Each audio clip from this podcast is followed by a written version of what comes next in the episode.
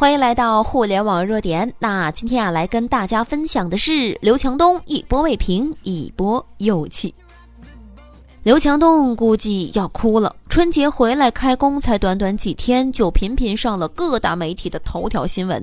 先是二月十四号，西方情人节这一天被大量传送，刘强东奶茶已离婚，情人节都没得休息，马不停蹄的紧急聘请私人律师，全世界辟谣。没想到这刚消停了几天，京东又登上了媒体的头版头条。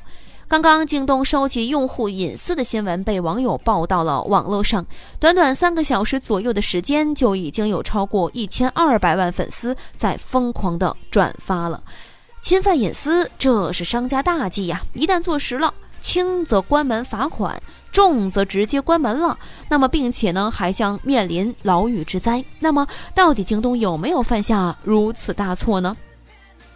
根据当时的网上爆料的视频。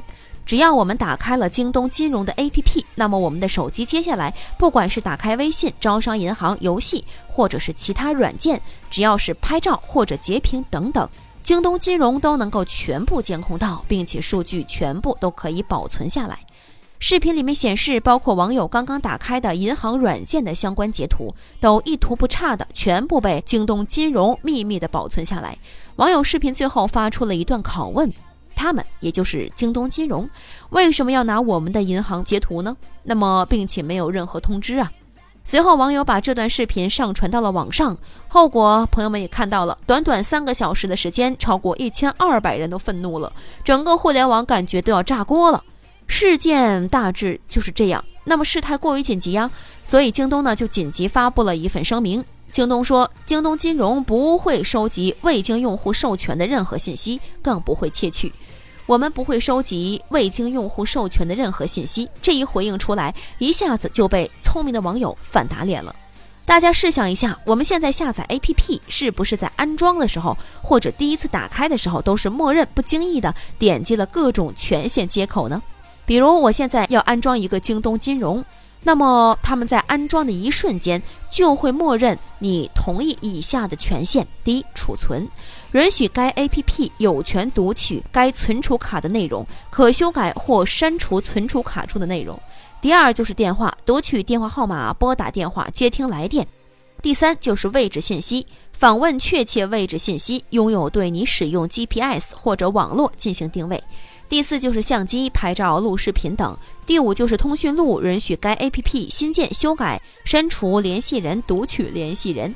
第六就是信息，发送短信、读取短信、彩信。第七就是修改系统设置，也就是说，只要你点了允许，安装了这款软件，你就等于同意了，他有权这么干了。就算他把你的隐私，包括短信、照片等等非常的私人的隐私都拿走了，你都没办法，也没有办法告啊。就是这么霸道，我们不会收集未经用户授权的任何信息，是你们自己点了允许同意的呀。这句话的意思就等于你们现在的行为属于恶人先告状。中国的文字真是一个好东西，简直就是博大精深呐！愤怒，前所未有的愤怒。目前这件事情也已经愈演愈烈了，而且引起了高度重视。按照《中华人民共和国侵权责任法》的描述，京东金融的行为毫无疑问已经触犯了我们公民的个人隐私。不管用户有没有点允许，京东都不应该私自保存用户的截图、照片、私人信息。京东欠所有人一个堂堂正正的解释。接下来，所有人都应该引以为戒，高度警惕。时代在高速发展，社会已经从第一波国民经济、第二波互联网经济，进入到了第三波数字经济的大时代。我们过往没人在意的东西，比如说像信用、生活习惯、消费习惯、常去哪里玩、你喜欢吃什么、买什么，其实啊，现在变得比金钱还重要了。掌控你的信用、收集用户的信息数据、生活习惯等等，已经成为了所有贪婪商家争得利益的重大手段。